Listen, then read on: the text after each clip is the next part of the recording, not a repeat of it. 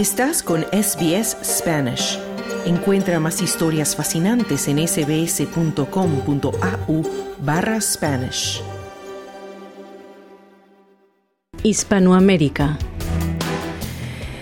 Perú cumplió esta semana dos meses sumido en protestas que reclaman la renuncia de la presidenta Dina Boluarte, una movilización que su gobierno ha reprimido con violencia y sin eficacia para restaurar la estabilidad y la paz social. En las manifestaciones que estallaron el 7 de diciembre con la destitución del exmandatario izquierdista Pedro Castillo y que han dejado 48 muertos, se exige el cambio del Congreso también y las elecciones anticipadas. Carlos Colina conversó con Ricardo Soberón, presidente ejecutivo de la Comisión Nacional para el Desarrollo de una Vida sin Drogas. Bueno, es una tensa calma a nivel general, una sensación colectiva de mucha animosidad, de mucha desconfianza hacia el otro, unos niveles de polarización a nivel urbano en el país, de cualquier forma, en cualquier momento, hace de este verano limeño, peruano, sudamericano, para los peruanos uno muy difícil, con perspectivas poco claras respecto a lo que puede esperar el país de esta crisis que tiene no solamente dos meses de duración, Carlos. Yo creo que la crisis que está viviendo el Perú hoy en día es una crisis que acumula el cortísimo plazo de dos meses, trans, se cruza en la última década, desde el 2023, el 2013, pero que también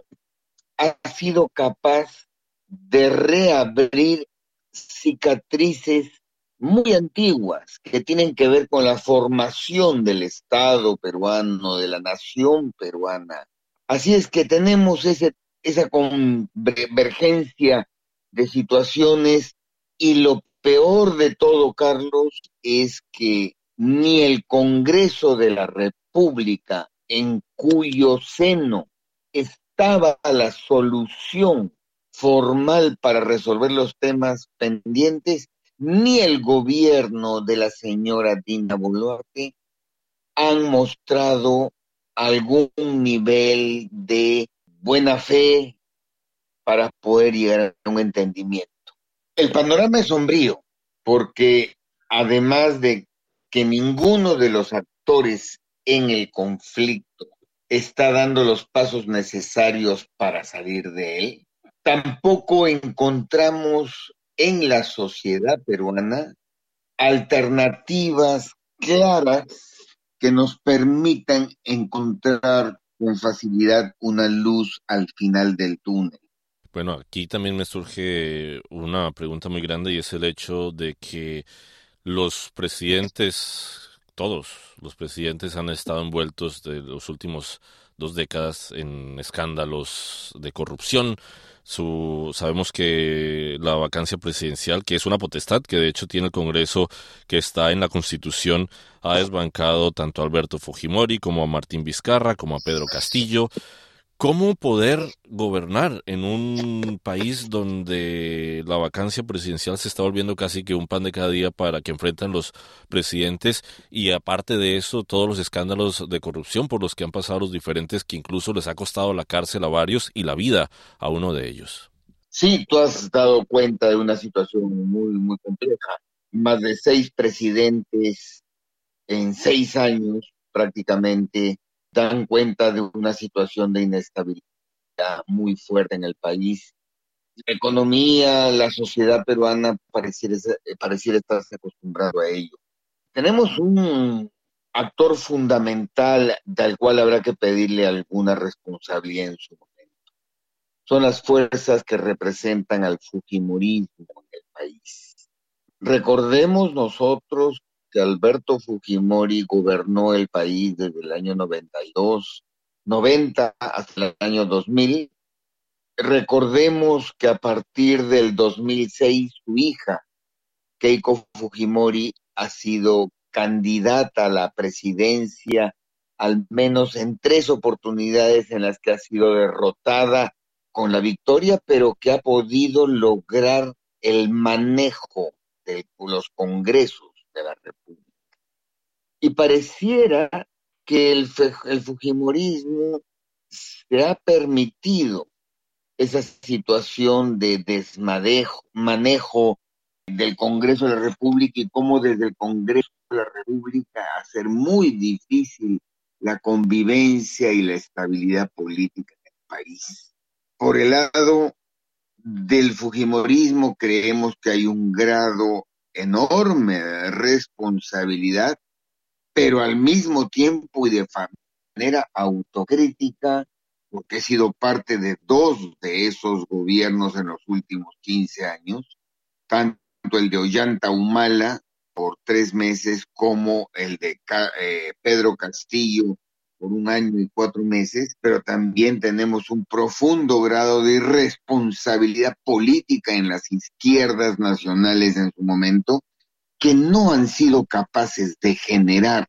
una propuesta de gobierno que resuelva los grandes pendientes del país a nivel cultural, a nivel racial, a nivel económico, a nivel productivo, etcétera. Entonces, ni Fujimorismo ni las izquierdas han sido capaces de presentarle a la sociedad peruana una propuesta de convivencia política que permita salir adelante de algunos problemas fundamentales. La minería, la ocupación territorial, la corrupción son componentes de este enorme escenario de inestabilidad que caracteriza al Perú de la prepandemia, de la pandemia y de la pospandemia. Bueno, y finalmente me gustaría preguntarle, Ricardo, en ese sentido,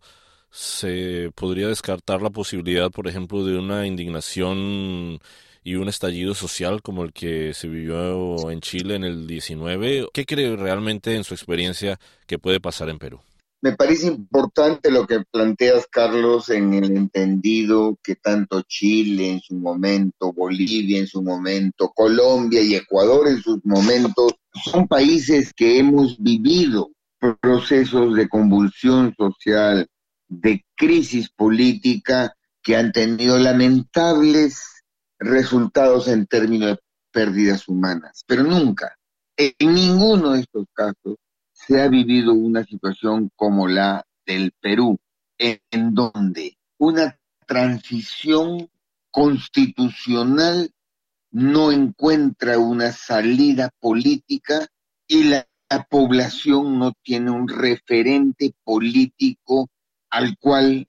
convocar, al cual llamar y por lo tanto parte de esta efervescencia social pide, solicita, exige y reclama el retorno de Pedro Castillo a la presidencia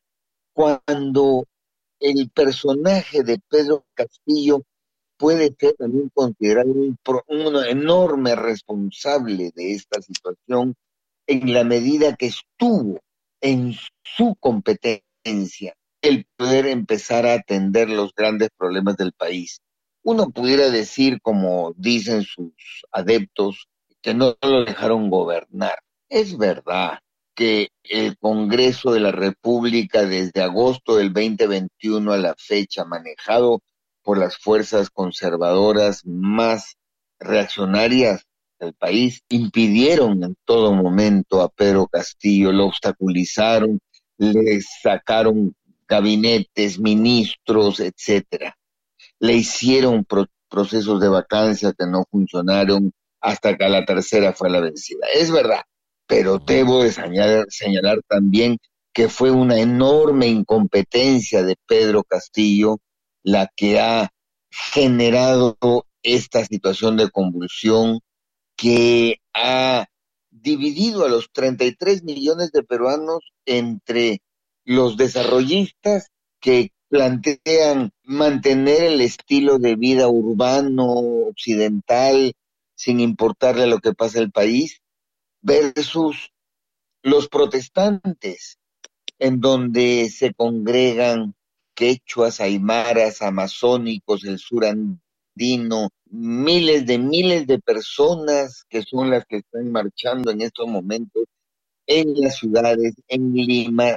diciéndole no solamente a la señora Dina Boluarte que no la aceptan, sino que también le dicen al país que quieren un proceso constituyente para cambiar el modelo económico que nos sigue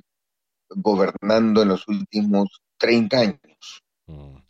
Bueno, seguimos pendientes entonces qué sucede con esta situación que ya cumple dos meses de inestabilidad en Perú. Ricardo Soberón, muchísimas gracias por haber conversado con nosotros aquí en Radio CBS. Muchas gracias, Carlos, y un fuerte abrazo. Dale un like, comparte, comenta. Sigue a SBS Spanish en Facebook.